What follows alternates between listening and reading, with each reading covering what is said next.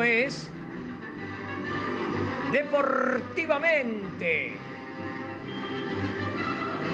Todo el deporte nacional e internacional y la actuación de los argentinos por el mundo.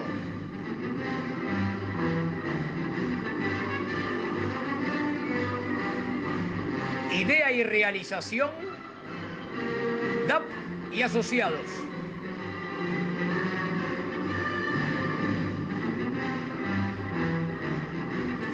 Juegan hoy en Deportivamente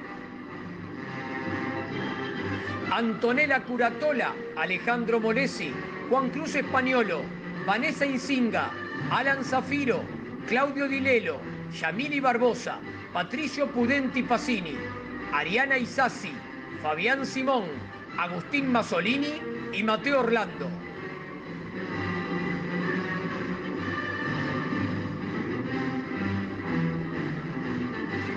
Auspician este programa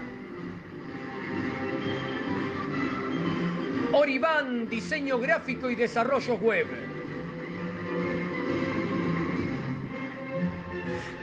Phone SRL, la esquina del portero eléctrico.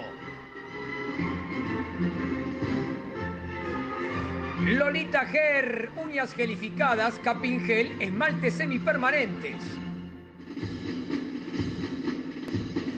Mason Hockey Argentina, fundas, bolsos, palos, equipos de arquero, accesorios.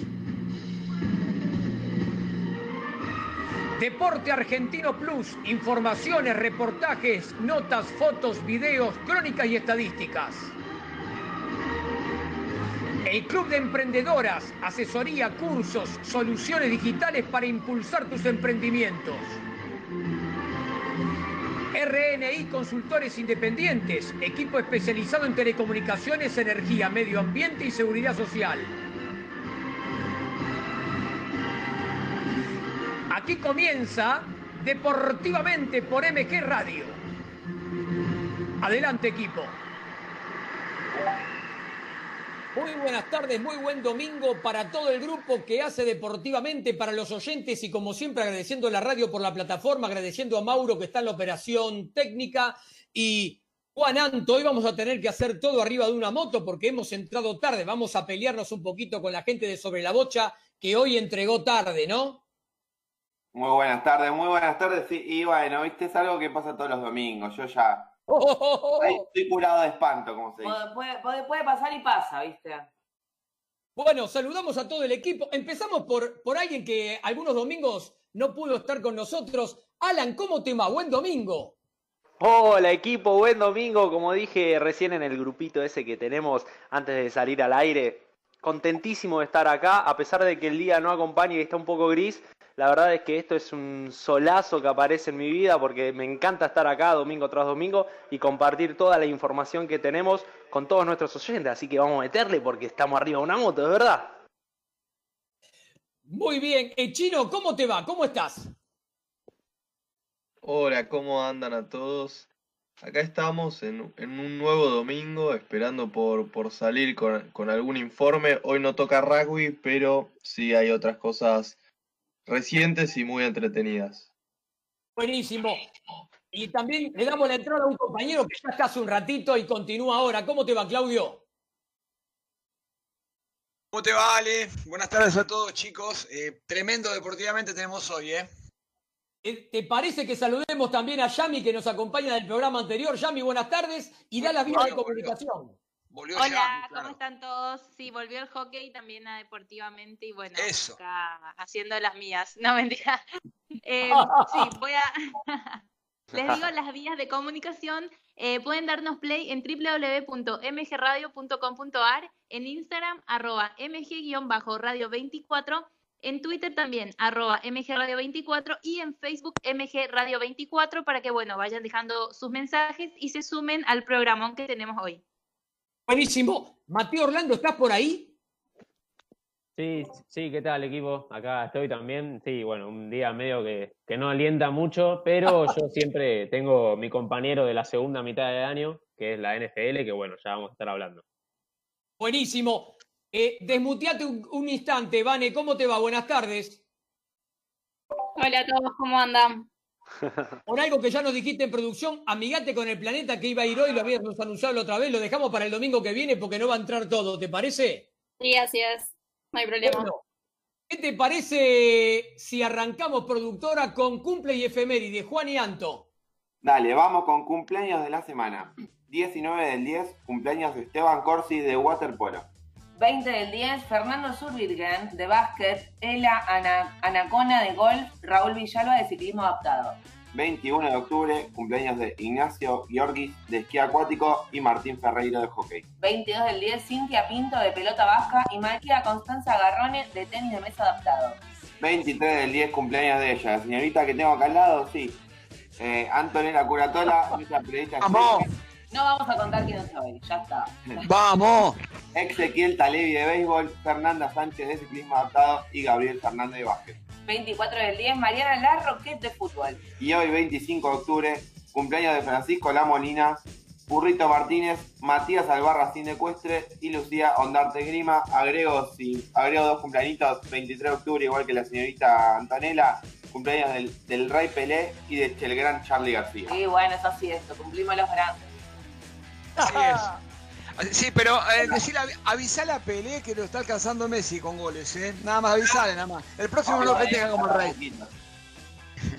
Vamos con las efemérides del 25 de octubre. Hoy, 25 de octubre, es el Día Mundial del Karate.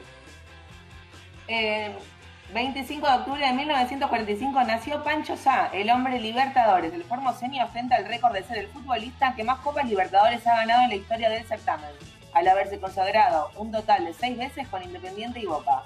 Además, conquistó la Copa Intercontinental en dos ocasiones, la primera con el Rojo y la segunda con los Enexes. 25 de octubre de 1958 nació Cornelia Ender, una nadadora alemana que ganó 8 medallas olímpicas, 4 de oro en Montreal 76 y 4 de plata en Múnich 72 y batió 27 récord del mundo. 25 de octubre de 1973 murió Abebe Bikila, fue un atleta etíope, dos veces ganador de la maratón olímpica, la primera vez descalzo en Roma de 1960 y la segunda recientemente operado de apendicitis en Tokio en 1964. Además, fue el primer atleta africano que consiguió ganar una medalla de oro en los Juegos Olímpicos. 25 de octubre de 1977 nació Birgit Prince, una de las mejores futbolistas de la historia. Fue bicampeona mundial con su selección en 2003 y 2007, eh, con Alemania, perdón que no lo dije, y elegida mejor futbolista del año por la FIFA en 2003, 2004 y 2005. Actualmente es fisioterapeuta y masajista licenciado. 25 de octubre de 1995 murió Bobby Riggs, un tenista estadounidense exitoso durante los años de la Segunda Guerra Mundial y también conocido por sus duelos ante tenistas mujeres cuando ya superaba los 55 años. Su duelo más famoso fue el que perdió ante su compatriota Billie Jean King en 1973 en la denominada Batalla de los Sexos. 25 de octubre de 1997, último partido como profesional del Diego versus River en la bombonera, con victoria de Boca por 2 a 1. El 10 fue sustituido en el complemento y en su lugar ingresó un joven llamado Juan Román Riquelme. 25 de octubre del 2000 murió Alberto de Midi. Fue un, un remero argentino, campeón mundial y ganador de la medalla de plata en los Juegos Olímpicos de Múnich 1972 y bronce en México 1978. Además, fue campeón panamericano en dos ocasiones, Winnipeg 67 y Cali 71. Y por último vamos con dos cortitas no deportivas. 25 de octubre de 1881 nació Pablo Picasso. No vamos a pintar, no vamos a subir ningún dibujito a ningún lado, por favor. Y 25 de octubre de 1915 nació José Pepe Marrone, reconocido humorista y actor Ahí va. Alan, un aviso para presentar Mujer Destacada Claro que sí, vamos a agradecerle a nuestros amigos de Joriban, diseño gráfico y desarrollo web. En una era donde estar presente es lo más importante, nos encargamos de mostrarte en el mundo. No pases desapercibido, está, sé y mostrate. El mundo te espera. Entra al sitio web www.joriban.com.ar. Vamos con mujeres destacadas. Hoy en Mujer Destacada le traigo la historia de Sky Brown, una patinadora. Había una vez en Japón una niñita llamada Sky. Su papá era patinador y a ella le encantaba verlo subir por las pendientes y hacer increíbles acrobacias. Aunque apenas podía caminar, Sky solía balancearse sobre la patineta intentando imitar a su padre. Al principio, el papá de Sky tenía miedo de que su pequeña se cayera y se lastimara, pero luego se dio cuenta de que había nacido para la patineta y le compró la suya.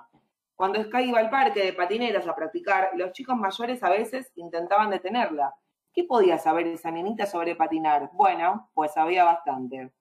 Ser subestimada impulsó a Sky a entrenar más duro, a saltar más alto y a aprender más trucos. Pronto se convirtió en la patinadora más joven en el Vans Park Series, una gira de patinadores profesionales. Nadie se vuelve bueno en la patineta sin tener que pasar por unas cuantas rodillas ensangrentadas y codos raspados. Y Sky se ha caído muchas veces de la patineta. Una vez cayó en un profundo bowl durante una competencia. No podía salir sola, pero tres de sus compañeros le ayudaron a llegar hasta arriba, y cuando logró salir, los chicos chocaron las palmas con ella. Está bien caerse, pensó, cuando, eh, cuando, cuentas, eh, cuando cuentas con gente que te levanta. Quiero ser como ellos, una buena patinadora y una buena persona. Hoy, Sky sigue superando los límites y enfrentando a competidores mucho mayores que ellas en el mundo de las patinetas dominado por los hombres. Prefiero las rampas y los bowls en los columpios y las rebaladillas, simplemente son mucho más divertidos, dice. Hacer un aterrizaje perfecto tras una vuelta es muy emocionante y me encanta cómo se siente. Sky Brown nació el 7 de julio de 2008 en Japón, así que esa fue la historia del día de hoy. Buenísimo. Yami, repetí la vía de comunicación. Perdón, está, sí, se me pasó el micrófono esta vez. Sí, les recordamos a todos que pueden eh, darle play en www.mgradio.com.ar y bueno, también participan del programa a través de sus mensajes en Instagram, arroba mg-radio24, en Twitter, arroba mgradio24 y en Facebook también mgradio24. Alan, vas con uno presentando Fórmula 1. Claro que sí, porque hay que agradecerle a nuestros amigos de Best Phone SRL, la esquina del portero eléctrico. Todo lo que buscas en soluciones en redes, encontralos en un solo lugar. Presidente Perón 2999, esquina Ecuador.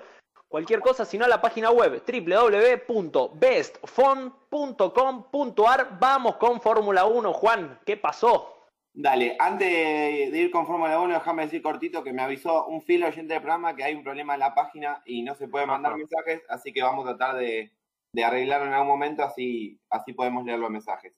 Vamos con Fórmula 1, Gran Premio de Portugal, ¿qué pasó? Sí, pasó lo mismo de siempre, pero hoy con un condimento especial. ¿Por qué? Porque sí, ganó Lewis Hamilton otra vez, pero ahora sí se, se, se consagró como el, el, mayor ganador de carrera de Fórmula 1 al llegar a las 92 carreras. La carrera pasada había igualado el récord imposible de Schumacher con 91 victorias en grandes. Parecía imposible y se Parecía imposible y se llegó. Eh, lo alcanzó la, carrera pasada a, Michael Schumacher con 91 carreras y hoy sí volvió a ganar la flecha negra de Hamilton y se consagró como el mayor ganador de la historia de grandes premios con 92. Quedó Schumacher con 91, eh, Sebastián Vettel con 54, eh, Alan Prost con 51 y el gran Ayrton Senna con 41, así quedó la tabla. En segundo lugar, hoy llegó el otro Mercedes Valtteri Bottas y en tercer lugar, eh, Max Verstappen, como habían salido ayer en la clasificación, habían quedado así en esa posición. En la carrera volvieron a quedar así. Como dice mi amigo Claudio, fue aburrido, pero bueno, hoy tuvo el condimento especial de, la victoria, del récord, otro récord más de, Lewis Hamilton. Ya había batido el récord de, mayor pole position. Ayer volvió a tener la pole, hoy volvió a ganar, así que Tremendo Leo Lewis. Me recuerda que la pole position, porque capaz que hay un oyente que tampoco sabe bien. La pole position es conseguir el primer lugar en la clasificación obviamente el domingo de carrera sale de la primera posición. Ahí va, gracias. Eh, el piloto del día fue para, para, Checo Pérez, el mexicano, que al principio de la carrera tuvo un, pequeño roce con Verstappen y quedó en el puesto 20, y como salió séptimo. Por eso fue elegido el piloto del día, el, mexicano. También gran carrera de Pierre Gasly, que, que al final lo pasó a Checo Pérez, quedó quinto y también eh, fabuloso lo de Charles Leclerc, que con un auto que no, no funcionó bien este año 2020 con esa Ferrari, eh, sigue con, con, un cuarto lugar eh, totalmente digno. Así que eso fue lo que pasó hoy en el Gran Premio de Portugal y obviamente ya nos encaminamos a la séptima victoria de Lewis Hamilton en mundiales y obviamente también lo alcanzaría a Michael Schumacher. Alan, presenta el automovilismo nacional. Vamos con Lolita Ger, gracias a ellas, uñas gelificadas, capping gel, esmaltes semipermanentes, todo eso y mucho más. Con Lolita Ger llamala, mandale un WhatsApp al 11 37 57 28 09. Agarraste la lapicera, agarraste para anotarte, lo repito, 11 37 57 28 09. Vamos con Automovilismo Nacional.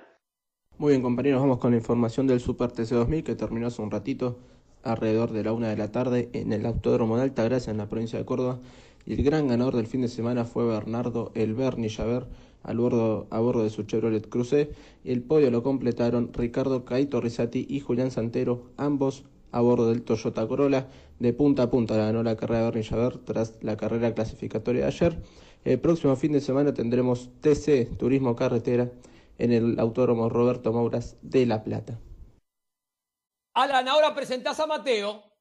Vamos, Mateo, porque te presenta, ¿quién si no? Deporte Argentino Plus. Toda la información y la actuación de los deportistas argentinos, tanto en el ámbito nacional como en el internacional, la encontrás en Deporte Argentino Plus. Entra al sitio web www.deporteargentinoplus.com. Vamos, Mateo. Muchísimas gracias, Alan. Nueva semana, segunda edición de la columna de NFL en la primera oportunidad estuvimos hablando un poco de la historia de la liga y de la composición o formato de la misma. Hoy vamos a hablar un poco del juego como tal y la conformación de los equipos. El fútbol americano consta de 53 jugadores por equipo, sí, 53, que se distribuyen en tres partes del equipo o tres formaciones, como se conoce, ofensiva, defensiva e equipos especiales. Es importante entender que un jugador puede pertenecer a distintas formaciones, no es excluyente. Sin embargo, al ser el ámbito profesional y de máxima competencia, los jugadores se suelen especializar en una posición. En el campo siempre hay 11 versus 11, eh, eso es ley. Cuando un equipo pone a su ofensiva, el otro equipo coloca a su equipo defensivo. Los equipos especiales se enfrentan entre sí. En cuanto a las dimensiones de la cancha, en total son 100 yardas, que es un equivalente a 90 91 metros de largo, unos 10 metros menos que la cancha promedio de fútbol, la que conocemos nosotros. El objetivo del juego es alcanzar la zona de anotación contraria o también llamada end zone. Así se obtiene el famoso touchdown, que equivale a 6 puntos. Cuando se obtiene el touchdown, hay dos formas de conseguir puntos extra. Una conversión del pateador a la H, como diríamos en el rugby, que vale un punto, o una jugada de oportunidad única desde la yarda 5 de alcanzar la zona de anotación que vale 2 puntos. Otra forma de obtener puntos es cuando el equipo se queda corto de llegar a la zona de anotación y patea desde lejos a la H. Eso vale 3 puntos. En cuanto a la estructura del partido, cada equipo tiene 4 oportunidades o downs para alcanzar 10 yardas. Los downs terminan cuando el jugador es tacleado o sale de los límites de la cancha. Una vez que alcanzan las 10 yardas, se reinician estas 4 oportunidades, así hasta llegar a la zona de anotación. ¿Cómo se puede avanzar? Mediante el pase o por tierra, o como se conoce corriendo. Si el pase que lanza el mariscal, la posición más importante del juego, cae al piso o sale de los límites de la cancha, es considerado como pase incompleto, lo que consume una oportunidad o down y el equipo avanza 0 yardas. ¿Cómo cambia la posesión del balón? Es decir, sale la ofensiva y entra la defensiva. Hay cuatro formas. Cuando el equipo consume sus, sus cuatro intentos y no logra pasar las 10 yardas, cuando un balón es interceptado por defensor en situación de pase, cuando un jugador suelta el balón antes de ser tacleado y un defensor agarra ese balón suelto, o cuando un equipo llega a la zona de anotación. Por último, vamos a hablar, como dije hace un rato, la posición más importante y la más remunerada del juego, el mariscal de campo o coreback. Él es el que lanza la jugada, ya sea por aire o por tierra. Él es el primero que va a hacer contacto con la pelota y es el que mueve los hilos de la ofensiva. Todavía nos queda hablar de las reglas y la duración de los partidos, pero eso lo veremos en la próxima columna de la NFL, una vez que dejemos en claro eso, ya podremos hablar, entender o acercarnos a este deporte tan lejano, pero tan hermoso a la vez. Muy bien, muy bien. Alan, sí, claro. Claro que sí, porque eh, tenemos que agradecer a RNI Consultores Independientes. Esto es un equipo especializado en telecomunicaciones, energía, medio ambiente y seguridad social. Entra al sitio web www.radiacionesni.com .com.ar. Vamos con deporte, eh, el, resumen deportivo, disculpen. Dale, vamos con el resumen deportivo, nuestro programa número 34. No sé si lo dijimos, pero ya vamos por el 34, ¿eh? eh arrancamos con tenis, Horacio Ceballos al Masters. El dúo de Kravietz y Mies y Marcel Granolers con Horacio Ceballos, el argentino, el marplatense, se clasificaron para las NITO ATP finales, o sea, para el máster en dobles. Son el tercero y cuarto equipo en clasificar para el torneo final de temporada que se hará entre el 15 y el 22 de noviembre en Londres. Granollers y Ceballos se han destacado en su primera temporada completa como equipo. Lideraron el ATP Tour con tres títulos, Buenos Aires, Río de Janeiro y Roma. Recordamos que Granoller fue campeón de las NITO ATP finales en el 2012 junto con el español López. Competirá en la final de temporada con su tercer compañero, porque además de Ceballos y de López, estuvo con Dodig. Este será el debut de Horacio Ceballos en el prestigioso evento. La dupla hispano-argentina tiene marca de 22-6 en la presente temporada. Tuvieron exitoso debut como dupla en agosto pasado en Montreal, donde obtuvieron el título.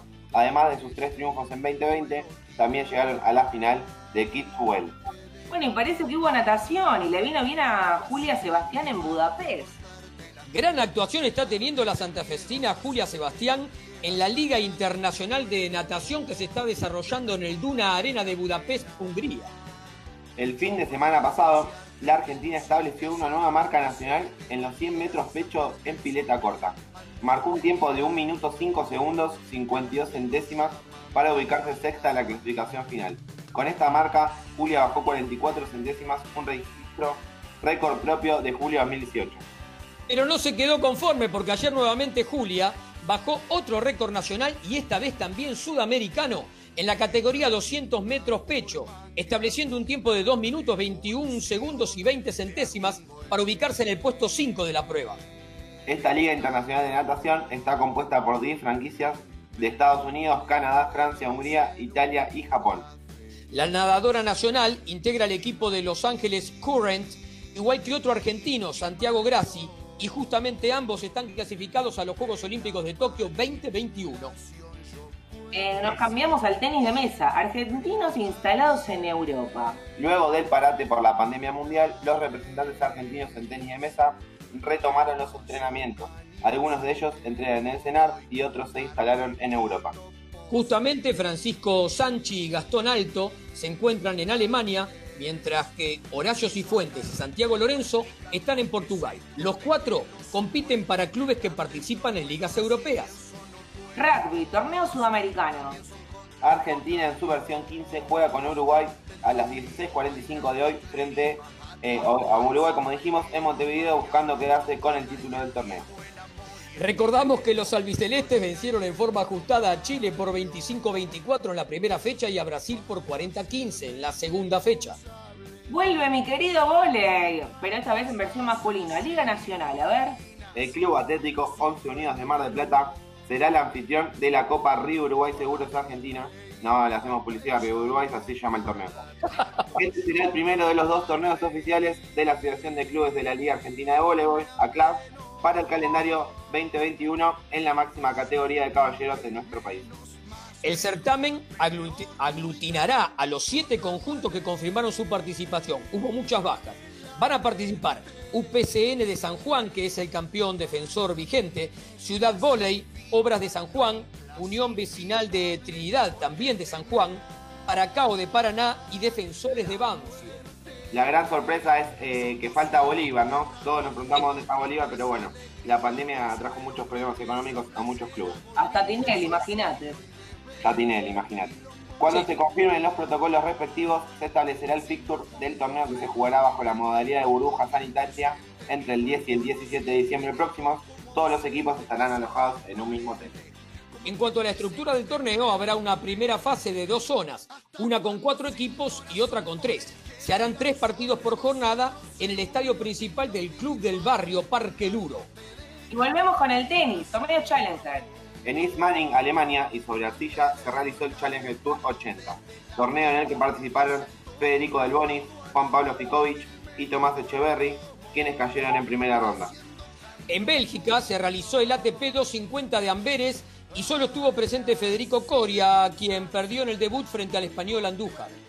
Básquet masculino, clasificatorios a FIBA América 2022. FIBA decidió regresar a las competencias en formato burbuja. Habrá cuatro zonas, en Buenos Aires estarán las zonas A y B y las selecciones participantes serán Argentina, Brasil, Venezuela, Uruguay, Chile, Colombia, Panamá y Paraguay. La zona C tendrá sede en Punta Cana, República Dominicana, y jugarán Canadá, Cuba, Islas Vírgenes y República Dominicana. En cuanto a la zona D, la que jugarán Estados Unidos, México, Puerto Rico y Bahamas todavía no tiene sede confirmada. Biatlón, se recuperan sedes para la actividad. Con fondos de la UNESCO y de la Unión Internacional de Biatlón, de la Federación Argentina de Pentatlón Moderno, que aglutina también la actividad de biatlón, confirmó que habrá nuevas escuelas en Bariloche, San Martín de los Andes y Esquel. Estas sedes se sumarán a la de Cabiagüe y Ushuaia, que cuentan con fondos nacionales para la actividad y totalizan así cinco sedes de captación. Ahora se está gestionando si se abre una nueva escuela con sede en Río Turbio. Recordamos que el biatlón combina el esquí y el tiro con rifle. Y seguimos con el tenis. Actuación de Carlet en Túnez. La argentina María Lourdes Carlet se encuentra en Túnez participando de los torneos ITF. Llegó a semifinales de singles en el dominado torneo 32A y a la final de dobles en pareja con la danesa Olivia Graham.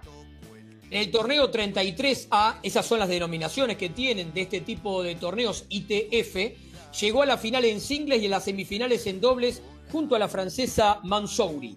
Y la semana pasada estuvo en el torneo 34A y se quedó con el título tras vencer en la final a la polaca Falkowska en tres sets.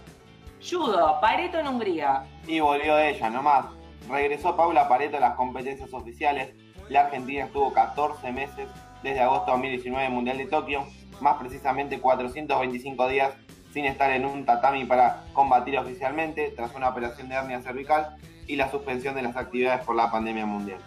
La Argentina, que es decimocuarta del ranking mundial, compitió en el Gran Slam de Budapest, donde logró la medalla de plata en la categoría 48 kilos, tras caer en la final por Wasahari con la Kosovar Krasniki. Qué bien pelea esta chica, número 2 del mundo. La europea de 24 años, fue medalla de bronce en el último mundial y ganadora del Gran Slam de París en febrero pasado. Con esta gran actuación, la Argentina de 34 años, oro olímpico en Río 2016, sumó una gran cantidad de puntos en la carrera para clasificar a los próximos Juegos Olímpicos de Tokio 2021. Es la más longeva del circuito, porque déjame agregar, así que todo, todo una hazaña. Eh, y dale con el tenis, Schwarman en Alemania. En Colonia, Alemania, se está desarrollando el ATP 250 en el que tomó parte Diego Schwarman. Está tomando parte Diego Schwarman, quien debutó directamente en segunda ronda, donde venció al alemán Ote. Luego superó al español Davidovich en tres sets y ayer en la semifinal dio cuenta del canadiense Alisam por 6-4, 5-7 y 6-4. Hoy enfrenta en la final al alemán Alexander Zverev y la tiene difícil, de que Vamos con el rugby de nuevo, los Pumas en Australia.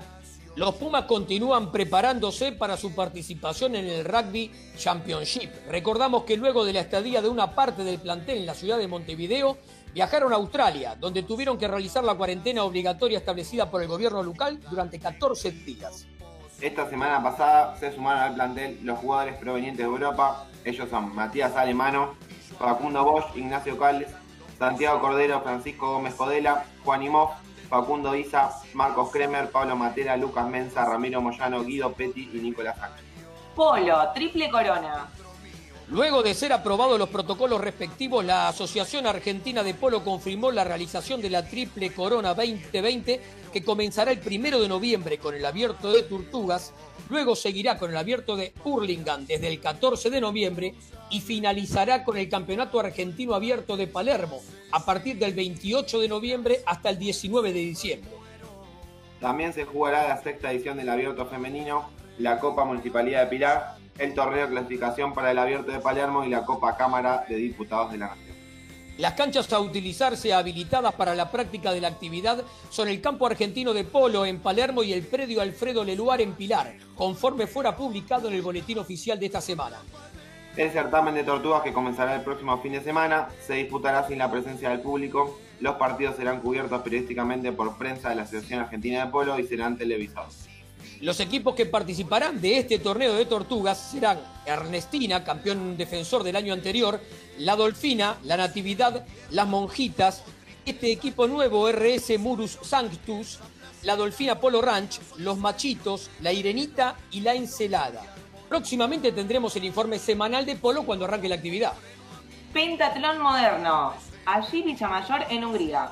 Por el torneo interno que realiza la Federación Húngara de Pentathlon Moderno, el argentino Sergio Ali Villamayor compitió para un club de aquel país y ganó la medalla de plata con sus compañeros Maros y Adam, bronce en Londres 2012, y Chris Christian, entre los tres sumaron 4.336 puntos. En la, en la modalidad individual, el argentino se ubicó en el puesto 12 con 1.395 puntos y recordamos que él se entrena en Budapest, capital de Hungría, que es uno de los países europeos que menos restricciones había dispuesto en este tiempo de pandemia y cuarentena.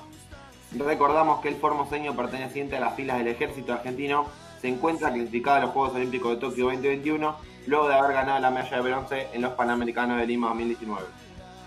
También se confirmaron las próximas competencias previas a Tokio de pentatlón, que serán el Campeonato Mundial de Pentatlón el 24 de marzo del 2021 y el Campeonato Mundial de Pentatlón y Láser Run, que se hará a partir del 7 de junio del 2021. Y con esto terminamos el resumen deportivo, pidiéndole las disculpas del caso a la radio y a Mauro, que ahora manda el corte comercial de las 15 horas.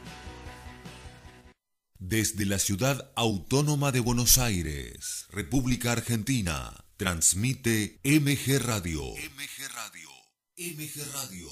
www.mgradio.com.ar el Círculo de Entrenadores Personales te ofrece un plan a tu medida. Entrenamiento para la salud y para deportistas de alta competencia. Comunicate en nuestra página en Facebook, Círculo de Entrenadores, arroba Professional Trainer, Círculo de Entrenadores Personales y viví mejor.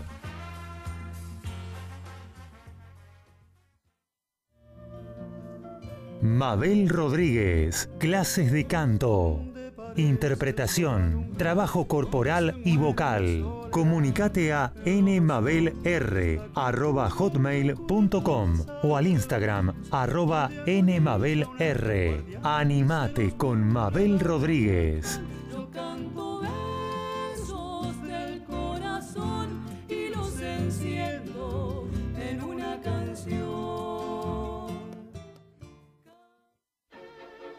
En Generación Memes comentamos sobre esta forma de decir, opinar y pifiarla de lo lindo en las redes sociales. Generación Memes, un poco de luz, más allá de la pantalla, con Pablo Mateusi y Bocha Resnick, todos los lunes a las 19 horas por MG Radio.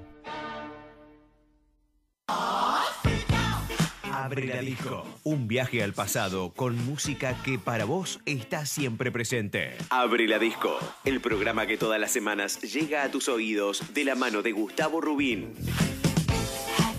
Abre la disco. Un momento único. Un momento para vos. Un momento verdaderamente genuino. Abre la disco. Los martes a las 21 por MG.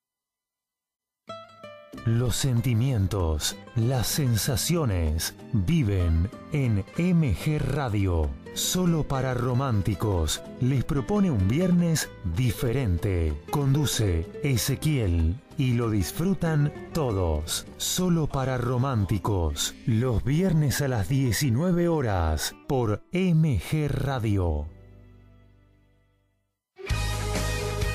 Para cuidar tu cuerpo y mente, MG Radio tiene el programa que vos esperabas. El Templo del Alma, con Diego Esteban y un destacado equipo de profesionales. El Templo del Alma, los viernes a las 21 horas en MG.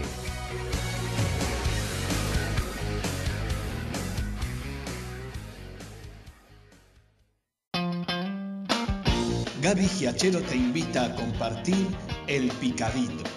Deportes y buena música. Escuchalo todos los sábados de 11 a 13 en MG Radio, la radio de Villa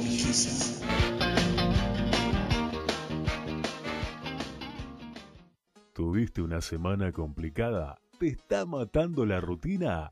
Desenchufate todos los sábados de 19 a 21 horas con Descontracturados por MG Radio. Viví, sentí, disfrutá sobre la bocha y toda la info del hockey sobre césped. Sobre la Bocha, con Claudio Dilelo y Equipazo, los domingos a las 13, por MG Radio. En MG Radio ya no hay horarios. Encontrá todo el contenido en anchor.fm. On demand, las 24 horas.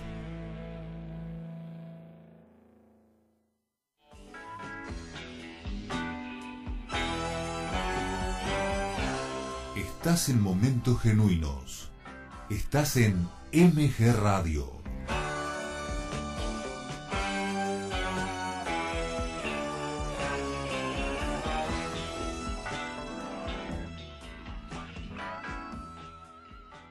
15 horas, 9 minutos.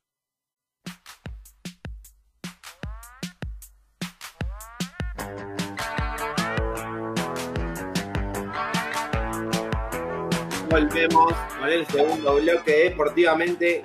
Llegamos nos pasamos unos minutitos, pero bueno, llegamos a, todos los estipulados en el bloque 1. Así que bueno, para que no se enoje nuestra productora estrella Vanessa Insigna, te dejo, te doy el pase, Ale, para que presentes a, nuestro entrevistado del día de hoy.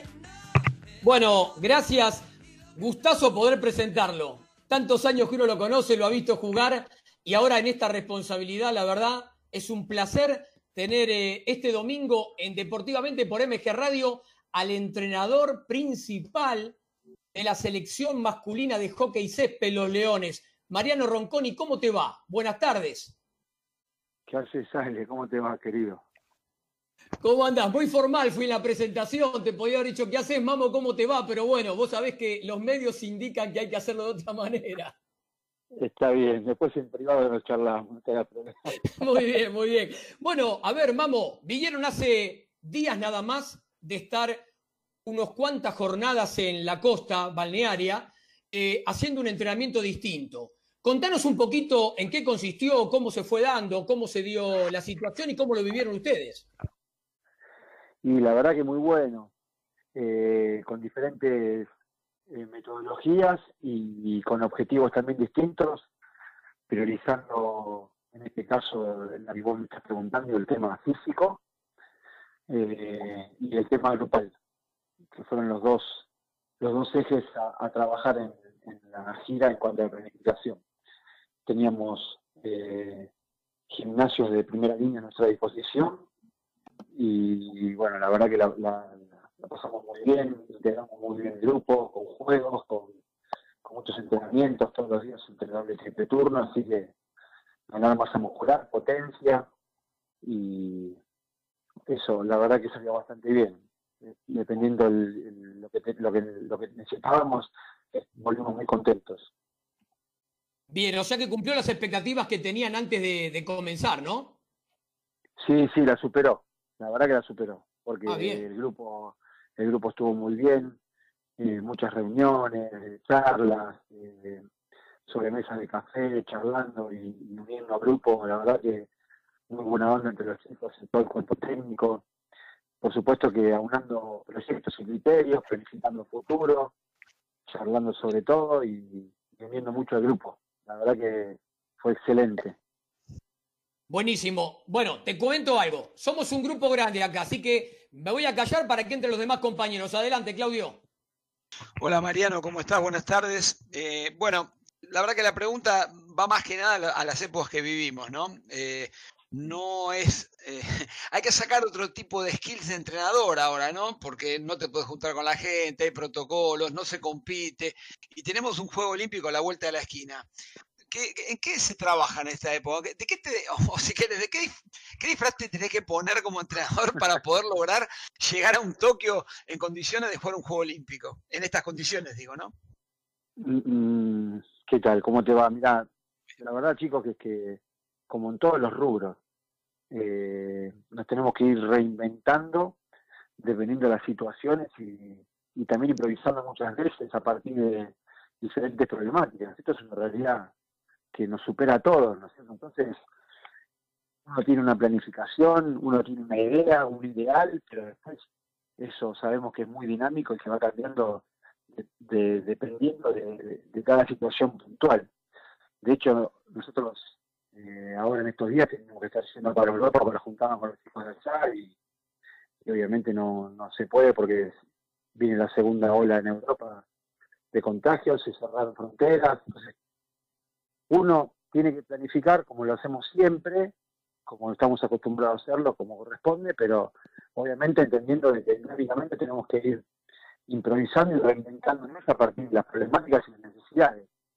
Yo entiendo tu pregunta, que nos urge juntarnos todos, nos urge jugar, pero bueno, eh, tenemos lo que tenemos y bueno, tenemos que hacernos fuertes en eso y, tratar de, trabajar en el post del Juego Olímpico. Bien, y te pregunto algo más. Hablaste de Europa, me interesa también un poco eh, ver cómo están viendo ustedes o qué están pensando respecto de, bueno, que hay un montón de chicos allá. Eh, bueno, eh, fundamentalmente hay casos como por ejemplo el de Gonzalo, que Gonzalo Pellat, que es un jugador tremendo y, que no estuvo formando parte. Eh, digamos, la idea de viajar a Europa es tratar de hablar con todos los que están en Europa para tratar de atraerlos a todos a formar el mejor equipo para Tokio. Sí, no, con todos no, con los que nosotros. Claro, obvio, obvio. Y, la, y la idea es así, juntarnos a todos, juntarnos con los chicos que están acá. Imagino que ustedes también entienden la, importancia de tener todo el equipo junto, ¿no? Para, para la planificación, para hablar sobre el sistema de juego, metodología de trabajo, juego con pelota y sin pelota, que queremos nosotros como cuerpo técnico, eh, de acá a Tokio, mejorar, fortalecer. Hay un montón de cosas para hablar, afuera de la cancha también. Eh, eh, pero bueno, es, eso, viste cómo es, qué sé yo. Ahora, bueno, ahora están los, los grandes ya llegaron, eh, porque el torneo se suspendió, Bélgica se pospuso, así que estamos viendo a ver si pueden regresar o no. Insisto que todo esto es, minuto a minuto, día a día. Sí, claro, eh, claro, claro. Pero bueno, la planificación inicial era el primero de diciembre ya tenemos todo el equipo acá entrenando 20 días seguidos, hasta el 20 le damos receso para que pasen las fiestas y la primera semana de enero, primero 10 días de enero de vacaciones, y después juntarnos ya, de vuelta todo el equipo, eh, un mes más, eh, insisto, con, los mismos objetivos, y después se vuelven cada, eh, a Europa, por supuesto que hay planificación de giras, partidos, más, pero está todo planificado, pero es tan dinámico que es muy complicado que ahora te, diga, tal fecha jugamos contra Australia un amistoso, por ejemplo. Que la idea está, pero eh, de, acá que pase eso, puede pasar un montón de cosas. Seguro, excelente, excelente. Chicos, muy complejo. Muy complejo Hola Mariano, ¿cómo estás? Eh, bueno, la verdad un placer tenerte en el programa. Te saluda Yami Barbosa y hablando un poco de este tema de la preparación que, que están realizando justamente para Tokio, eh, los Leones llegan a este torneo como campeones defensores de este título. Eh, ¿Cómo lo ven desde el cuerpo, como desde este nuevo cuerpo técnico en ese aspecto? Si sienten esa presión o bueno, particularmente, ¿cómo lo tomás vos? Si alguna vez pensaste en dirigir eh, un juego olímpico. Hola, ¿cómo estás? Mirá, no, presión no, la verdad que no. sabemos muy bien quiénes somos y que los ojos estar puestos en nosotros en un montón de situaciones, porque somos los últimos campeones, pero tenemos un objetivo muy claro, que, es ir a defenderlo, eh, pero realmente no, no tenemos presiones. También entendemos que en el hockey masculino eh, es muy, muy parejo, del puesto 1 al, al 8 cualquiera le puede ganar a cualquiera, todo esto se, se resuelve en pequeños detalles, y trataremos de trabajar en eso para que para, para llegar lo más alto posible.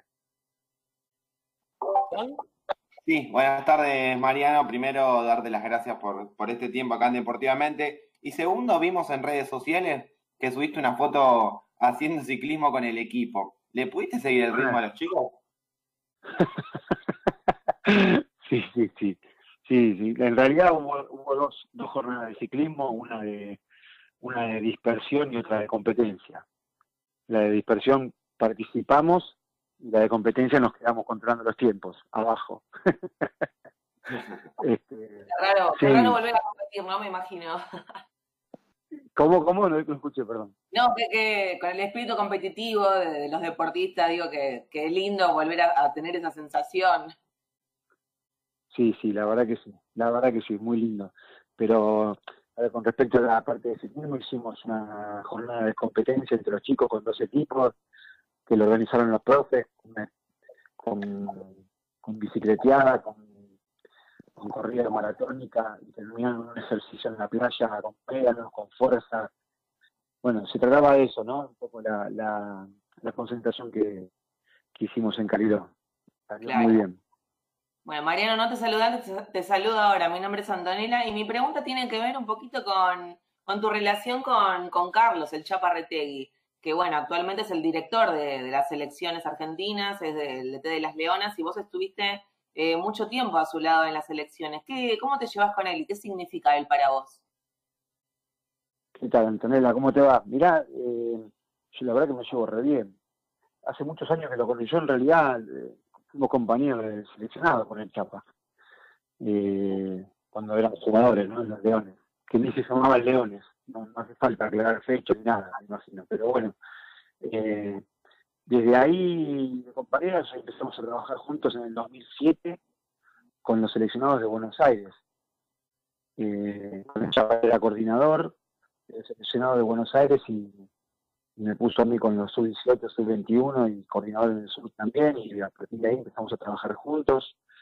Después me llamó eh, antes del 2010 eh, para, para que esté con él también y lamentablemente por problemas personales no, no pude no pude acompañarlo y después del 2014 sí ya nos pusimos a la par eh, yo como técnico del junior y trabajando como asistente de, él con los leones trabajamos con una línea vertical en cuanto a metodología de trabajo en cuanto a conceptos que me parece que es la mejor manera ¿no? que el técnico del junior trabaje articuladamente con los leones eh, para que ese paso entre Junior y León no sea tan, tan grande el abismo.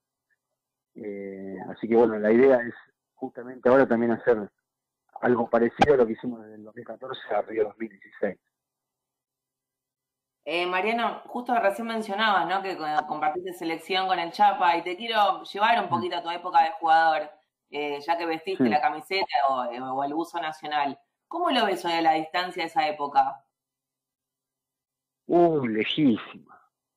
Muy lejos. Nosotros era otra cosa en realidad. ¿eh? eh lo hacíamos, eh, era otra cosa totalmente distinta. No había tanto apoyo como lo hay ahora en el ENAR la Secretaría de Deporte de la Nación.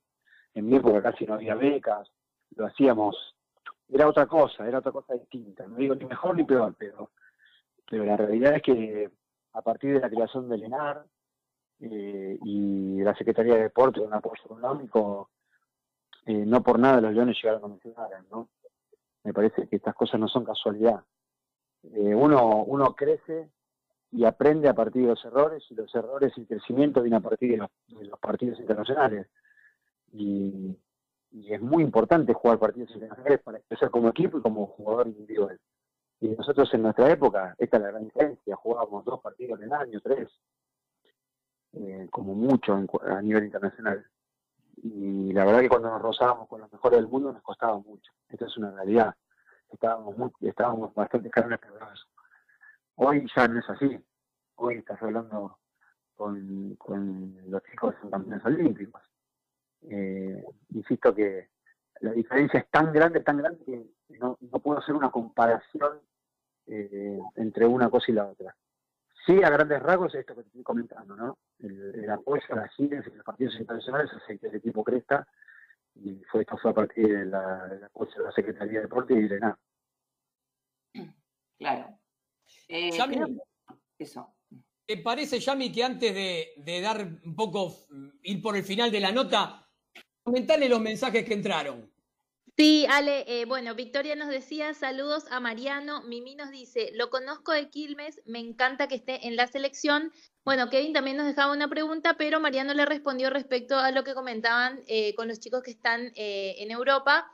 Jonathan nos dice, mucha suerte a Mariano Ronconi al frente de los Leones. Gastón dice, felicito a Ronconi por aceptar esta nueva responsabilidad. Y bueno, Zulma también nos dejaba su pregunta que Mariano fue respondiendo a través de la entrevista. Buenísimo. Eh, a ver, Mariano o Mamo, para el final de la nota te pregunto, es doble. Primero, eh, a ver, ¿qué perspectivas le encontrás vos al grupo? Vos has trabajado con juveniles y ahora te toca trabajar también con mayores. Entonces, ¿cómo ves la proyección respecto del grupo? Esto por un lado, y después te hago la otra. Eh, mira, la proyección la verdad que es muy buena, porque hay muchas camadas que vienen que vienen fortaleciéndose. Eh, como te comentaba recién, al trabajar tanto tiempo con los juveniles, eh, entiendo de que, de que las camadas que vienen van a, van a suplantar de la mejor manera a, la famosa generación dorada, ¿no? Eh, que es muy complejo eso en cuanto al recambio generacional, ¿no? Me refiero. Pero creo que, bueno, vos fíjate que hoy por hoy, dale, eh, hay ocho, ocho del, del proceso Junior anterior que están, son parte de los leones. Es verdad. Es mucho, es mucho. Y muchos por sumarse también, porque bueno, no, no todos pueden sumarse inmediatamente, todos necesitan una capa de adaptación, pero creo que en el corto plazo la mayoría del proceso Junior anterior eh, que trabajamos van, van a estar representando con los leones. Y se suma también la categoría que viene ahora nueva, que es, es una categoría muy, muy linda, que es la categoría 2000-2001, que es la que jugó el Juego Olímpico de la Juventud en Buenos Aires, eh, y que juega el Mundial Junior en diciembre del año que viene. Esa cámara también eh, viene pidiendo pistas, así que cuando se junten todas estas, estas hermosas generaciones, creo que vamos a estar muy bien en cuanto al recambio generacional. Está bueno porque tanto vos como Javier, hablamos de Javier Braña, que es asistente tuyo, los conocen de hace un tiempo. Al mismo tiempo, también comentamos que Lucas Rey forma parte del, cuerpo técnico que vos encabezas. Y para finalizar, te pregunto, si estamos tomando un café y te digo, Mamo, de verdad, ¿cuál es tu sueño deportivo? Subirme al lugar más alto del podio, vale. Qué lindo. está bueno. No tengo ninguna duda. Ese es el sueño. Vos me preguntaste el sueño, más vale. Sí, sí. Voy por eso, ¿eh? Vamos. Vamos por eso, está muy bien, está muy bien. Bueno, Mariano, lo prometido es deuda, yo te dije, no va a ser muy larga porque sé que también estás con otras cosas y aparte estudiar de descanso con la familia y todo eso. Te mando un abrazo grande, te mandamos todos un abrazo grande, te agradecemos el tiempo, la disponibilidad y bueno, nos mantenemos en contacto. Nada que agradecer, Ale, para lo que necesites, sabes que ya tienes el contacto directo, cualquier cosa, estamos al habla y agradecerles a ustedes por la nota. Abrazo grande. Bueno, fue entrenador de la selección masculina de, ¿eh? hockey y césped de los Leones, Mariano Ronconi. ¿Cómo seguimos, Juan Anto? Vamos con una tandita de avisos. Empieza Alan, dale. Vamos con Van, diseño gráfico y desarrollo web. Internet es una amplia puerta que se abre al mundo. Necesitas identificarte y ser único. Quitale las fronteras a tu marca o producto. Entra al sitio web www.joriban.com.ar. También agradecerle a nuestros amigos de Best Phone SRL, la esquina del portero eléctrico. Sonido, imagen, datos, seguridad, todo eso y mucho más en Presidente Perón 2999, esquina Ecuador, ciudad de Buenos Aires. Y entonces por este lado estamos con el Club de Emprendedoras. El Club de Emprendedoras ayuda a mujeres a descubrirse para potenciar sus emprendimientos y alcanzar sus objetivos. Brindan asesorías y cursos online. Crea y potencia tu negocio, sitio web www.elclubdeemprendedoras.com, sino en el Instagram, arroba el Club de Emprendedoras. Ahora le digo a todos aquellos que agarren una lapicera y noten, porque les voy a pasar el contacto de nuestra amiga Lolita Ger, uñas gelificadas, capping gel, esmaltes semipermanentes. Entra al Facebook Lolita Ger o si no a su WhatsApp 11 37 57 2809 11 37 57 2809 Lolita Ger. Y también agradecerle a nuestros amigos de Mason Hockey Argentina. Fundas, bolsos, palos, equipos de arquero, accesorios, todo esto encontrarlo en Mason Hockey Argentina. Si querés chusmear qué hay de más, entra a Facebook en Mason Hockey Argentina. Panes artesanales La Raíz Pan. Tenés el pan molde de centeno con semillas, el pan de campo integral y muchos otros más. Todos fermentados de forma natural con masa madre orgánica. Cada pan es único, pero tienen algo en común, son panes de verdad. Entra al Facebook y los buscas y encontrás por la raíz pan. Si no, elegilos en el Instagram, arroba la raíz pan. Muy bien, Alejandro. También agradecerle a Deporte Argentino Plus, porque toda la información y la actuación de los deportistas argentinos la vas a encontrar acá en, Deporte Argentino Plus, tanto del ámbito nacional como del internacional. Todo eso entra en www.deporteargentinoplus.com y entérate en Twitter también como arroba deporteargplus.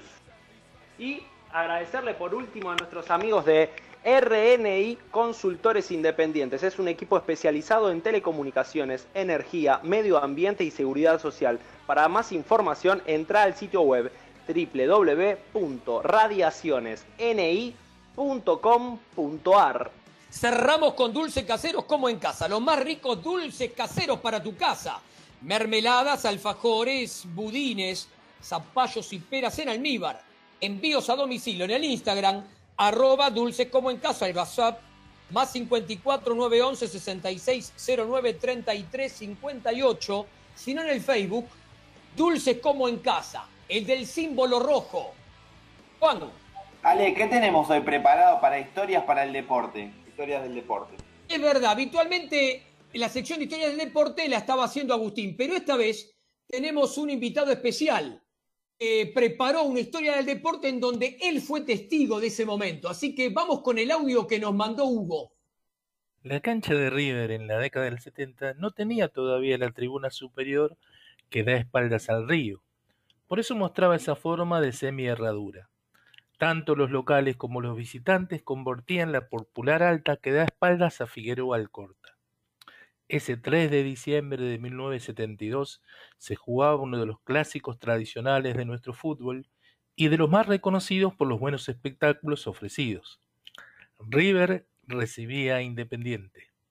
Independiente venía de salir campeón de América y River llevaba 15 años sin salir campeón local aunque por esos motivos disímiles los dos equipos habían optado por promover juveniles para ese encuentro. El partido había comenzado parejo, pero de a poco River comenzó a manejar el juego y sobre el final del primer tiempo ya era una tromba.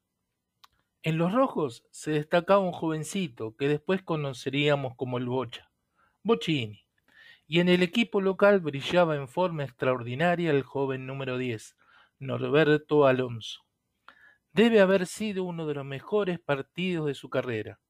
Hizo jugadas excepcionales y golazos. El primer tiempo terminó 4 a 0 a favor de River y el último minuto fue a puro toque, sin que la pudiera quitar ningún jugador de Independiente. La gente estaba enloquecida por el equipo, pero no se imaginaban que lo mejor estaba por venir. Se jugaba el segundo tiempo y Dominici, lateral de River, se adelantó en su propio campo. La defensa de Independiente dio el paso adelante en forma masiva para dejar en offside al receptor, el delantero Morete. Pero Dominici tiró el pase de derecha a izquierda y picando desde su propio campo llegó Alonso para evitar el offside. Se encontró con la pelota a la altura de la media luna, junto a la salida del arquero Santoro, y allí comenzó la obra maestra. En vez de jugar la pelota, Alonso tuvo una arrepentización genial.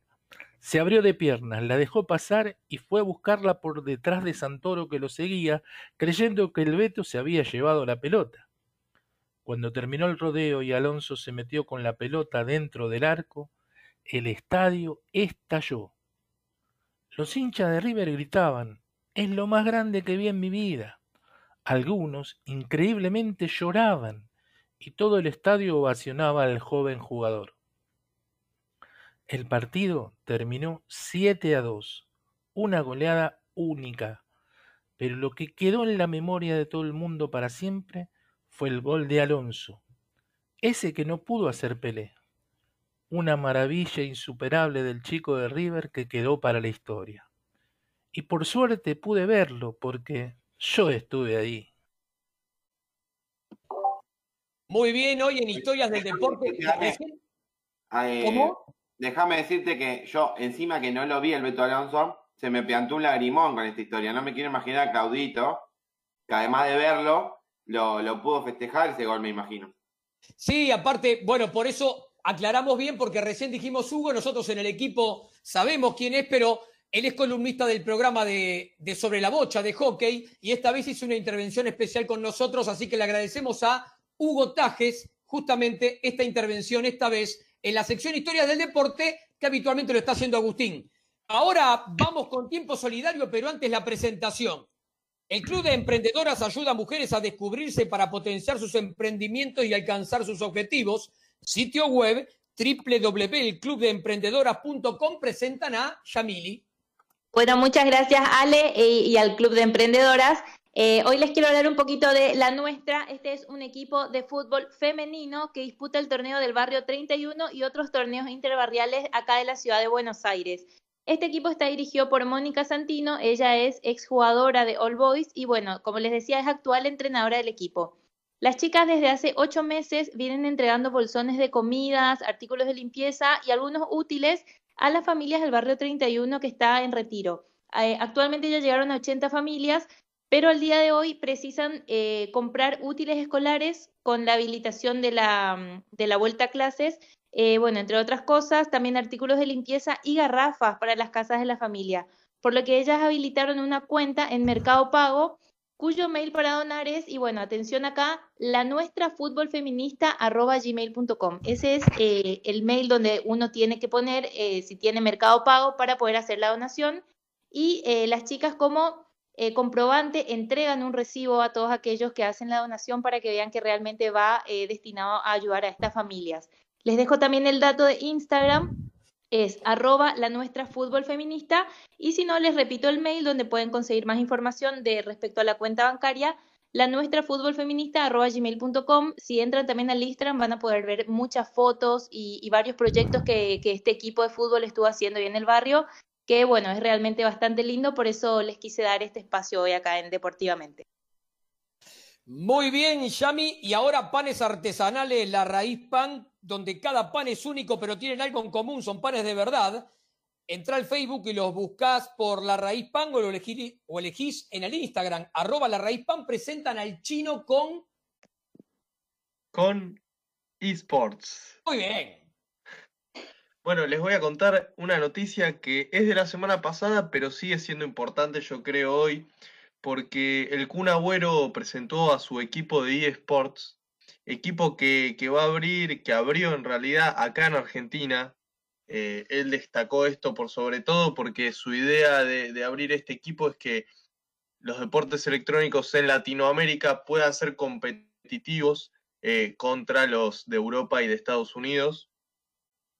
Bueno, va a empezar, su equipo va a empezar solo con FIFA. Ya se anunciaron esta semana la contratación de, de Iago Faust, que es un, jugador de FIFA, ex jugador de Independiente de FIFA y también hincha del rojo. Así que, que, que, hay una casualidad ahí, pero también el manager, Sebastián, uno de los streamers más famosos de FIFA en Argentina, fue contratado como manager para el equipo del Kun también hincha fanático de Independiente. Así que las dos primeras contrataciones, hincha fanático de Independiente.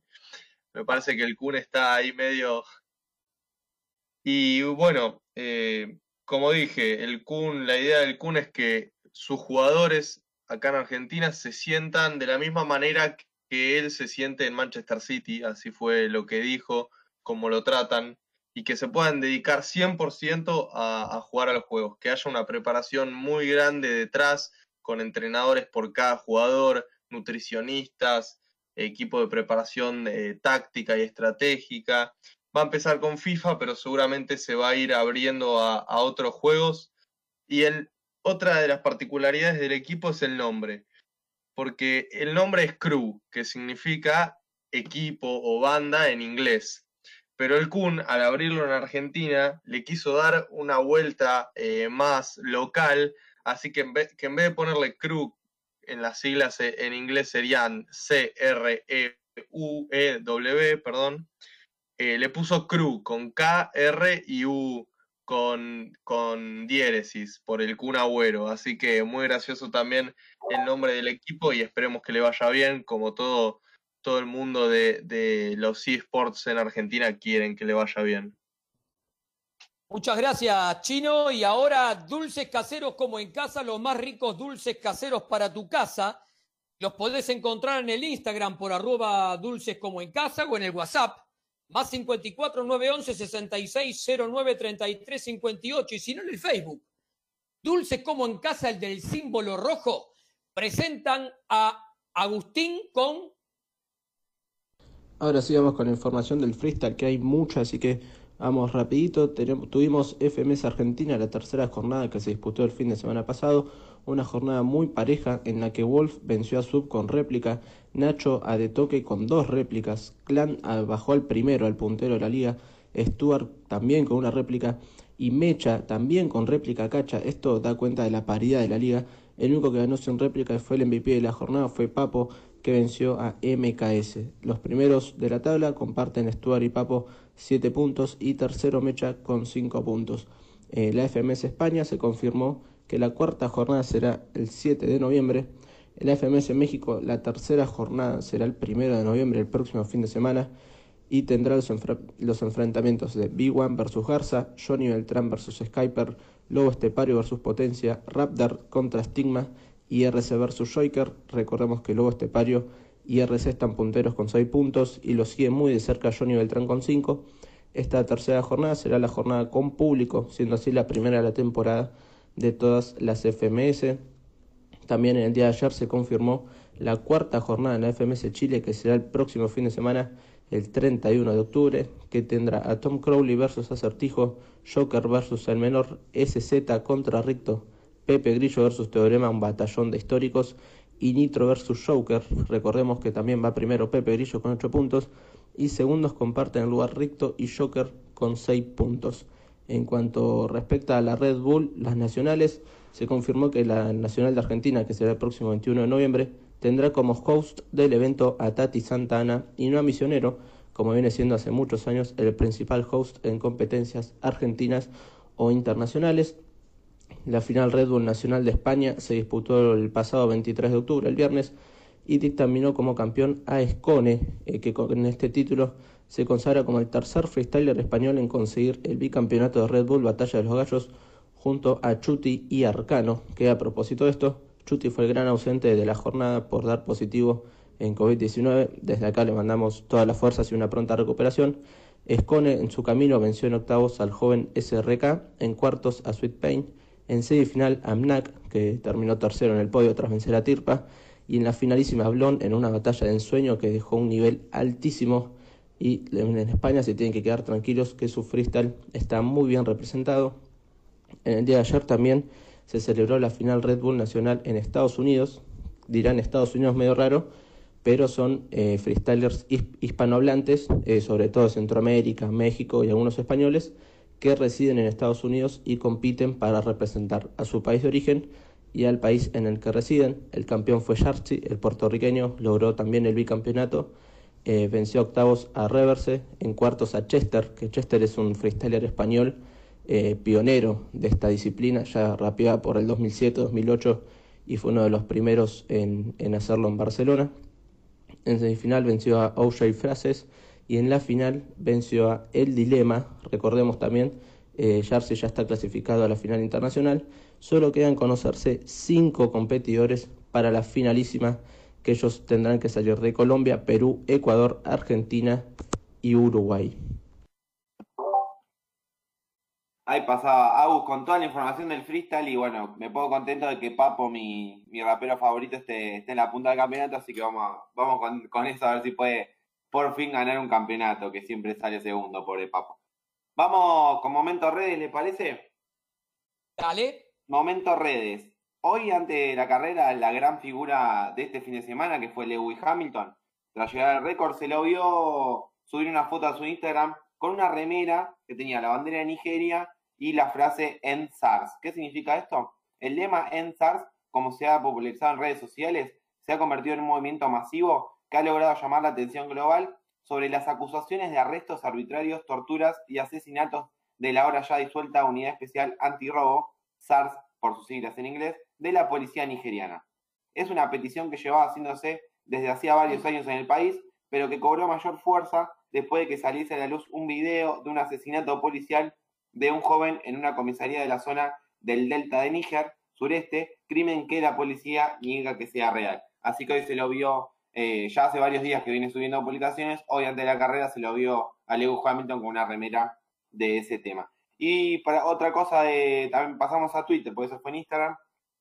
La victoria del Real Madrid frente al Barcelona fue lo más comentado en Twitter el fin de semana. Luego del clásico, la frase pobre Messi fue tendencia en las redes, en Twitter más, más específicamente. Y después del partido, llamativamente, CR7 subió una foto tomando sol y escribió la frase sí como festejando en su Twitter. Cuando sí luego de la victoria de su ex equipo, así que extraña publicación de CR7 eh, festejando la victoria del Madrid. Y por último, Pjanic también fue tendencia, ¿saben por qué? Porque el DT no lo puso. Ay, coman. Ahí estamos. Bueno, teníamos la información de ciclismo, ¿puede ser? Sí, sí, sí, porque hoy finalizó el Giro de Italia y hay campeón. Tao Geoghegan Hart, nombre medio difícil, pero británico. Se consagró campeón, 25 años, eh, tiene el Colorado, tras una dura pelea contra High Hindley hasta la última etapa. 39 segundos le sacó eh, nada más de ventaja el campeón al segundo. El tercer lugar fue para Kelderman y el cuarto para Joao Almeida. Bueno, em, venían en la etapa anterior, eh, Hindley, el segundo, el segundo, el que salió segundo, venía, ganó la etapa y quedó primero, quedó líder, y Tao, el campeón, eh, quedó segundo. Así que todo se definió en esta etapa contrarreloj por las calles de Milán, que la ganó Filippo Gana, valga la redundancia, que ganó las tres carreras contrarreloj y Tao Geon Hart, el campeón del Giro, eh, ganó dos etapas de montaña y solo fue líder en, al final, en la última etapa, cuando se, consagró campeón. Se destaca mucho la participación de Rohan Dennis, compañero de equipo del campeón, que ayudó eh, mucho con la victoria. Se lo veía muy emocionado a Tao Geon Hart al final de, de, las, de la anteúltima y la última etapa agradecido con él claramente ambos integrantes del equipo Ineos Granadiers. Muy bien, gracias Chino por la, por la info. Y ahora tenemos un poquitito de información del fútbol europeo, que bueno, como siempre, cada fin de semana lo van a estar comentando Claudio y Juan. Dale, eh, antes de empezar, Claudito, déjame decir que siempre que estamos en Deportivamente, ¿quién juega? Sí, el Peque Schwarman está jugando en vivo la final eh, del ATP, como ya nombramos antes, 250. Así que está ganando 1 a 0 en el primer set, recién empezó el partido. Así que después estaremos actualizando el resultado del Peque. Dale vos. ¿Estás silenciado, Claudito? Ahí, bueno, empiezo yo, empiezo yo, empiezo yo con fútbol europeo y cuando Claudito esté, esté listo, arrancamos. Estoy, estoy, estoy, fútbol europeo, vale. Vamos vos. Dale, por la Champions. La primera fecha se jugó en tres semanas. La Juve sin CR7, el Barça, el City, Atalanta y Leipzig, obviamente ganaron sus compromisos. ¿Lo destacado? ¿Qué fue lo destacado? Y bueno, Bayern Múnich le ganó un 4 a 0 al Atleti del Cholo. La noticia es Lewandowski no convirtió. Lazio, que venía más o menos en la Serie A, le ganó 3 a 1 al Dortmund de Haaland. Bueno, amargo 0 a 0 entre el Chelsea y el Sevilla. Empate en dos del Inter con el Borussia Mönchengladbach con doblete de Lukaku. El United, que viene mal en la Premier, sorprendió al PSG en París con Ney, con Mbappé, con el Fideo, con Keylor, con todos esos, ganándole 2-1 con gol sobre el final del bueno de Marcus Rashford. El Liverpool le ganó en Amsterdam 1-0 al Ajax con gol de Tagliafico en contra. Y la noticia le dio el Shakhtar ucraniano, que le ganó 3-2 al Madrid en la Casa Blanca sin SR4. Ahora, ahora te agregué un datito de CR4, pero bueno, contamos. Le iba ganando 3 a 0 el Shakhtar al Madrid, el segundo Rafa Barán en contra otra vez por Champions. Y el dato es que de los últimos 7 partidos del Real Madrid en Champions sin Sergio Ramos, perdió 6 de 7. Increíble. Bien, parece que es bueno el pibe. Bueno, y esta semana viene la segunda fecha, se destaca Juve Barça, pero CR7 no llega a recuperarse del coronavirus y Cueman tiene un pequeño lío en la cocina. Ampliaremos. ¿Qué pasó en España? Bueno, todo era Barça Real Madrid, ¿no? Contalo, contalo. Real Madrid, triunfo merengue 3 a 1. Sí, tremendo triunfo del Madrid, que ahora le sacó un partido en el historia del Barça y se ha adueñado de la punta de la liga. Bueno, el Real, como decíamos, venía de perder el local con el ascendido Cádiz 1 a 0 y con el Shakhtar 3 a 2. ¿Será la bomba anímica del bambino este triunfo en el clásico? Polémico penal a CR4, como nos tiene acostumbrados el Real Madrid con esos penales polémicos, pero bueno, buen partido de los arqueros Courtois y Neto. Bueno, Messi hace seis derbis que no convierte. Ansu Fati convirtió y se convirtió en el goleador más joven del derby con casi 18 años. Sisu invicto en el Camp Nou como técnico.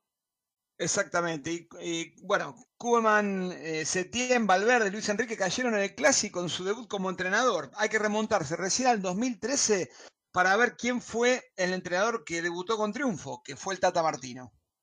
Y Coman diciendo que el Bar siempre es en contra del Barça, me parece que vos no te querés hacer cargo. Y para mí el Bar no es en contra del Barça, sino que siempre es a favor del Madrid, pero bueno. claro, tal cual. Bueno, y Aleti del Cholo, un Cholo que llegó a 200, un partido ganado, no es poco, ¿eh? Le ganó 2-0 al Betis del chileno Pellegrini. ¿Será este el año de la coronación del Atleti? Otro golcito de Luchito Suárez, ¿eh? Como lo quiero Luchito. ¿Qué pasó en Italia? Bueno, el puntero Milan juega el Postichipo mañana ante la Roma. Y el Sassuolo, como decimos siempre, que bien que juega, se perdió de verse puntero un par de días al igualar 3 a 3 con el Toro aunque levantó, levantó un 1-3 en los últimos minutos, marcó Francesco Caputo, que goleador oportunista Francesco. Bueno, el Inter ganó 2-0 al Genoa, hubo gol del Velo a Lukaku, 7 goles en los últimos 5. ¿Qué pasó en Alemania? Bueno, todo lógico en el Laurienligen. El puntero del Leipzig 2 1 al Hertha de Berlín. El escolta Bayern 5 0 al Frankfurt. Otro hat-trick de Robert Lewandowski. ¿Cuántas pelotas tiene en la casa Robertito? El 2 3 a 0 al Schalke que está en zona de descenso. ¿Y en Francia qué pasó, Juan? Y en Francia el PSG le ganó 4 a 0 al último Dijon, dobletes del italiano Moise King y Mbappé, y el Lille, que tenía la oportunidad de quedar primero si ganaba, empató y ahora comparte la punta con el PSG. Correcto. Vamos con Inglaterra, Juan.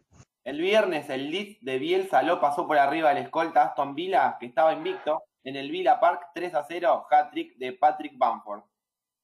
Ayer el City no pudo el West Ham, empate en uno y se volvió a lesionar a Agüero. Amargo 0 a 0 entre Manchester United y Chelsea, que debutó Cavani. ¿eh?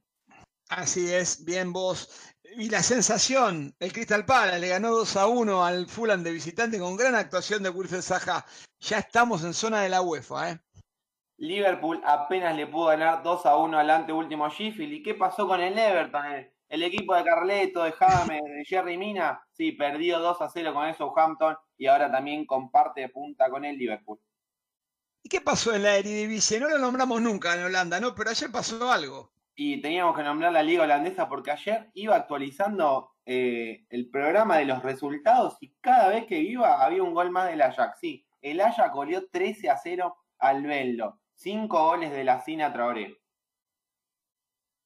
Otras goleadas en Europa, queremos saber otras goleadas en Europa. Bueno, esta fue la peor, pero hubo otras. Bundesliga 77-79, el Borussia Mönchengladbach 12 a 0 al Dortmund, diferentes realidades obviamente. En España en 1930-31, el Bilbao 12 a 1 al Barcelona, obviamente, obviamente también otras realidades. En Italia en 1947, el Gran Torino, el Gran Torino equipo italiano que después obviamente eran todos los jugadores que salieron campeones del mundo, 10 a 0 al Alessandria. Y por último, en Francia y en la Premier fueron 9 a 0. El de la Premier fue el año pasado, el Leicester de visitante le ganó 9 a 0 al Southampton. Bien, y en la Liga Turca redondeamos, Radamel Falcao convirtió y es el goleador del torneo. Ahí está toda la info de fútbol europeo de esta semana. Alan, atento, vamos, 2 y 1, dale.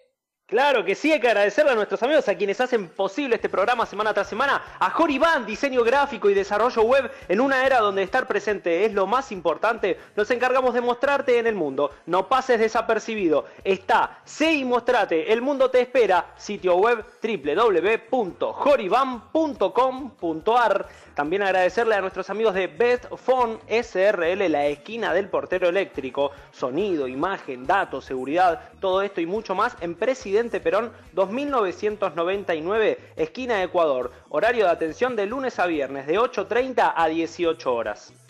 El Club de Emprendedoras ayuda a mujeres emprendedoras a descubrirse para potenciar sus emprendimientos y alcanzar sus objetivos. Sitio web www.elclubdeemprendedoras.com Instagram arroba el Club de Emprendedoras. Muy bien. Y a Lolita Gerra, nuestra amiga personal. Tus manos en muchas ocasiones son el primer contacto con otra persona, así que que tus manos estén bellas siempre. No sé si hoy por hoy, pero las manos tienen que estar bellas siempre. Así que comunicate al 11 37 57 2809. 11 37 57 2809 y deja tus manos espléndidas con Lolita Ger. Agradecerle también a Mason Hockey Argentina. Todo lo que buscas para practicar hockey césped lo tenés en un solo lugar. Mason Hockey Argentina. Búscalo así en Facebook también con Z. Mason Hockey Argentina. Panes artesanales La Raíz Pan. Cada pan es único, pero tienen algo en común. Son panes de verdad. Entra en Facebook, la, la encontrás por La Raíz Pan o en el Instagram. Arroba La Raíz Pan y a esperar, Alan. Vamos primero con Yami. ¿Hay mensajes? Sí, hay, algunos mensajes que fueron dejando. Estefanía nos dice, lindo escucharlo. Juana también, lindo resumen con temas que no escucho en otros programas. Eugenia nos decía, lindo programa como siempre. Lucas, buena nota con el entrenador de la selección.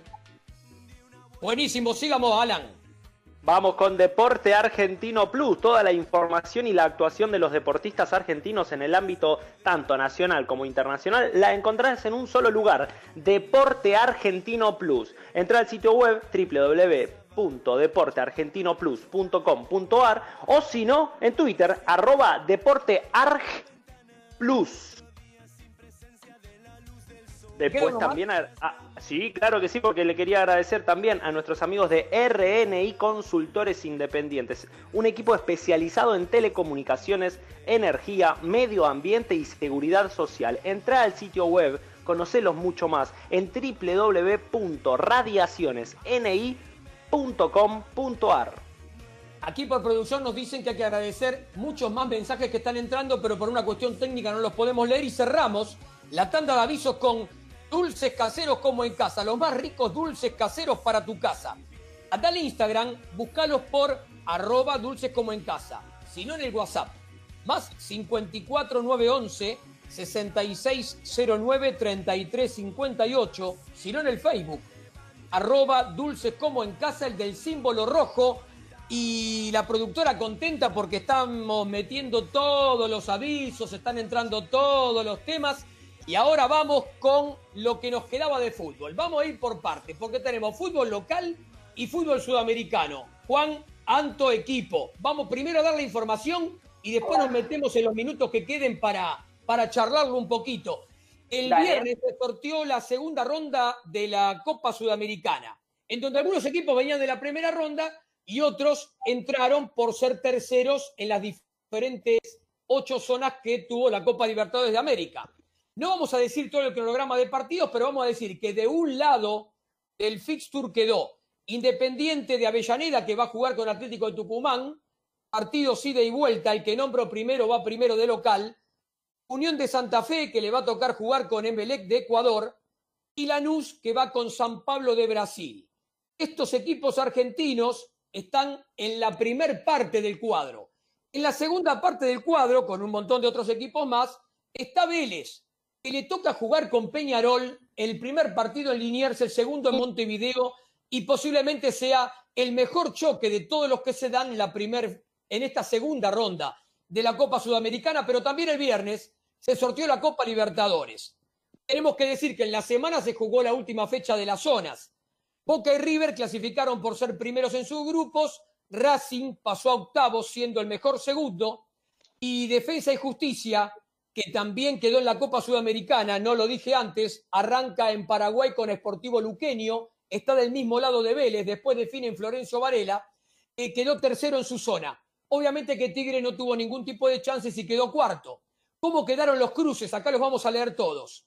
De un lado del cuadro, Guaraní de Paraguay, Gremio de Porto Alegre, Liga Deportiva Universitaria de Quito con Santos de Brasil, Racing Flamengo, partidazo e Internacional de Porto Alegre Boca. Importante también partido. Todos estos en conjunto van a definir a un finalista. Del otro lado del cuadro, Independiente del Valle con Nacional de Uruguay, lindo partido. Atlético Paranaense de Brasil con River. Libertad de Paraguay con Jorge Wilstermann, posiblemente el partido más suave de todos los que hay en, en esta fase de octavos de final. Y el último es del fin de Ecuador con Palmeiras. Si todo marcha normalmente de este lado del cuadro, River y Palmeiras se encaminan. Del otro lado, nadie sabe lo que puede pasar. Pero ¿qué pasa? El otro lado está claramente Boca llega a la final, olvídate. Quédate tranquilo. Mm, está Flamengo, está Racing, está Gremio, importante. Bueno, vamos a lo último de información que es el fútbol local. El viernes que viene comienza el torneo. Vamos a decir los partidos. El día del cumpleaños 60 de Diego Armando Maradona va a jugar Gimnasia de contra Patronato en La Plata el viernes 19 horas. Luego ese mismo día Taller en Newell. El sábado Aldo Civi, Estudiante de La Plata, Vélez Huracán, partidazo. Argentino San Lorenzo, lindo partido y Lanús Boca cierra la jornada del sábado para que el domingo jueguen Defensa y Justicia y Colón de Santa Fe a las 11 de la mañana. En el turno tarde, Unión de Santa Fe, Arsenal de Sarandí, Racing Atlético de Tucumán, Central Córdoba de Santiago del Estero con Independiente y van a cerrar esa jornada River Banfield para concluir toda la primera fecha el día lunes, Rosario Central Godoy Cruz. Nos queda uno o dos minutos. A ver, ¿qué pensamos de todo? Dale, Juan, tu equipo. Yo lo, que pienso es que estoy feliz que vuelve el fútbol, Copa Sudamericana, Campeonato Local, Copa Libertadores, no sé para dónde mirar ya, pero lo lindo es que vuelve el fútbol. Yo estoy contenta, pero no sé si voy a llegar bien del corazón el próximo fin de semana, porque los cruces que tiene Vélez, por favor, Dios mío, no me dan respeto muchachos. de local igual. Sí, sí, sí, pero bueno. Igual vamos a prometer una cosa. Porque, a ver, fue un criterio que se tomó para este torneo de poner a Vélez dentro de los grandes y a Huracán no ponerlo. Pero ¿qué pasa? Vamos a después, en otro programa, otro domingo, a contar. Hay una situación histórica de esto y hay una situación de elección de criterios. Esta vez se eligió este criterio que era los equipos o los clubes que mayor cantidad de torneos habían ganado desde el 31 para acá, o sea, en la época de profesionalismo. Todos entendemos que la historia también fue anterior, eh, que hay que contabilizarlo también, pero esta vez se eligió ese criterio. Cuando se elige un criterio, ya está. Pero bueno, en otro programa lo vamos a explicar, ¿les parece? Dale, perfecto. Tenía algo, tenía algo que decir Alonso, pero lo dejo para el próximo. A Hugo, a Hugo se lo tendrás que decir que nos mandó la tanda. Él lo vio, ¿eh? Lo de Hugo afirmamos que es verdad. Él siempre comenta que ese es el gol que Pelé no pudo hacer. Y, y bueno, lo comentó y esta vez por eso lo invitamos a que lo pudiera traer a historias del deporte, ¿no? En esta linda sección que tenemos en Deportivamente. No sobró nada, nos dice la productora, está feliz, creo que descorchó un champucito por ahí. Y ah. nos vamos a encontrar el domingo que viene a las 14.30 por MG Radio con otra nueva edición de Deportivamente. Juan, ¿cuánto equipo les parece? Acá estaremos, eh, 14.30 deportivamente en MG Radio. Chau, chau. Adiós. Chau, chau.